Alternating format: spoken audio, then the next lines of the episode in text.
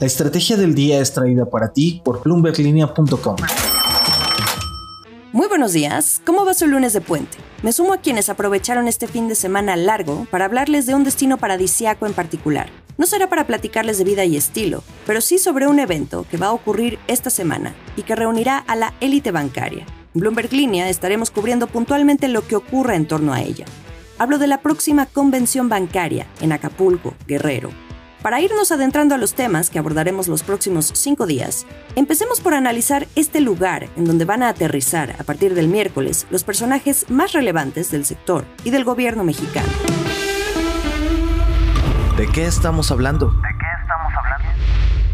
Una gran bahía, ubicada al suroeste de México, que atrajo al jet set desde la década de los 50, volverá a recibir a la élite bancaria mexicana, a dos años de que la crisis sanitaria global comenzara a asomarse en el país, pero también en un contexto en el que el famoso destino paradisiaco de la costa del Pacífico mexicano se mantiene amagado por la violencia.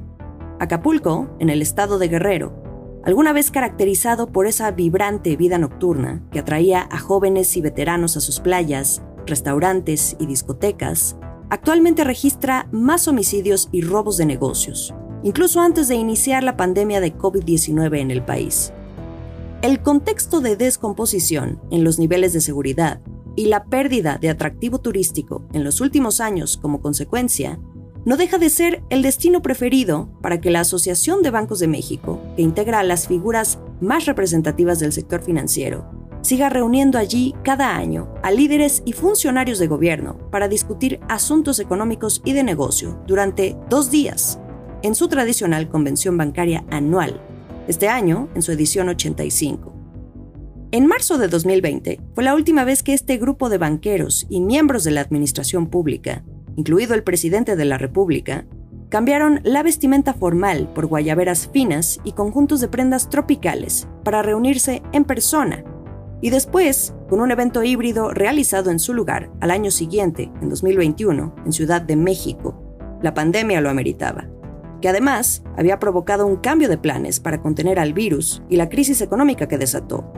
Esto requirió guardar los cócteles e impulsar la participación activa de los bancos para evitar un impacto mayor en el bolsillo de las personas y los estados financieros de las empresas mexicanas, grandes, medianas y pequeñas. En Acapulco, a dos años de distancia, el COVID-19 no redujo la ola de violencia e inseguridad pública que sumado a los rezagos económicos del virus, dificulta el despegue de la inversión, la reactivación económica y además ahuyenta al turismo nacional y extranjero. Mientras el tenista Rafael Nadal se coronaba a finales de febrero como campeón del abierto mexicano de tenis, el torneo que año con año también reúne a la sociedad mexicana en la bahía, la ciudad también padecía asesinatos y días antes el incendio de un mercado local cerca de la zona costera presuntamente provocado por la delincuencia organizada. El 18 de febrero, una fotografía que mostraba una columna de humo gigante en medio de la noche se hizo viral ante comparaciones de un escenario que, en opinión de algunos usuarios de redes sociales, daba la impresión de ser un campo de batalla. La imagen incluso llegó a ser confundida como uno de los ataques de Rusia a una ciudad ucraniana. La voz. Los empresarios locales reconocen en la convención bancaria un evento que hace que se voltee a ver a Acapulco en la víspera del inicio de la temporada vacacional de Semana Santa. No solo los turistas, también los empresarios. Aunque saben que no es sencillo borrar la imagen del puerto como un lugar que en los últimos años, sin duda, se ha vuelto más peligroso. El presidente de la Coparmex en Acapulco, quien es Luis Enrique Herrera, dijo a Bloomberg Línea que apenas este viernes 18 de marzo, que acaba de pasar, sostuvieron una reunión con la Fiscalía General del Estado de Guerrero y autoridades estatales para garantizar la seguridad, no solo por este evento a nivel empresarial, sino también a los turistas que comenzaron a llegar a partir de este puente vacacional, que termina este lunes, y hasta los días de descanso con motivo de Semana Santa, por ahí del 17 de abril. Vamos a escuchar un poco de lo que nos comenta en entrevista. Primero que nada, agradecimiento en esas empresas que siguen creyendo en el puerto de Acapulco, en agradecer esa confianza que tienen en el acapulqueño, que tienen en, el, en, las bondades, como he repetido muchas veces, que, puedo ofrecer nuestro bello puerto de Acapulco y lo que nos queda a nosotros es coadyuvar con ellos para que la sinergia sea, sea general, sea para todos. Sí entendemos que el tema de seguridad es un tema esencial y es un factor muy importante en toda ciudad y obvio en el tema económico afecta directamente a ciertos empresarios e indirectamente a otros. Eh, actualmente el puerto de Acapulco sí está pasando por una situación eh, complicada. Eh, sabemos que no el tema de inseguridad es un tema a nivel nacional. Sin embargo, esto también hay que mencionarlo como es, sucede también en ciertas zonas del, puerto de, Acapulco. Sí, lo que es la zona turística, que es la costera Miguel Alemán, y el Boulevard de las Naciones, que es ahí donde se va a realizar eh, precisamente este evento tan importante de la Comisión Bancaria, son lugares que están muy bien resguardados, muy bien vigilados, tanto por eh, eh, los gobiernos municipales, estatales y la Guardia Nacional. Esto es el dato del día. En febrero, Acapulco registró una tasa de 3,9 homicidios dolosos por cada 100.000 habitantes, que es mayor a la observada en febrero de 2020, cuando la tasa fue de 1,8 homicidios.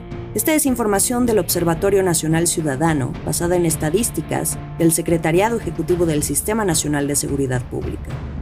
El estado de Guerrero cuenta con una población de 3.540.685 habitantes y 81 municipios. Acapulco concentra al 22% de esa población, con 779.566 habitantes. Esto lo convierte en el municipio más poblado de la entidad, rebasando incluso a la capital, que es Chilpancingo. Los homicidios culposos también registraron un incremento al pasar de una tasa de 0,12 por cada 100.000 habitantes en febrero de hace dos años, en 2020, a una de 1,6 en febrero de 2022. El robo a casa habitación o de vehículo sí bajó en ese periodo, pero por ejemplo el robo de negocio aumentó al pasar de una tasa de 6,5 por cada 100.000 habitantes en febrero de 2020 a una de 9,6 a febrero de 2022. El último sorbo. Cerremos esta ronda de datos con el estado del empleo formal en Guerrero. Aquí avanza de forma lenta y no ha logrado retomar los niveles prepandemia.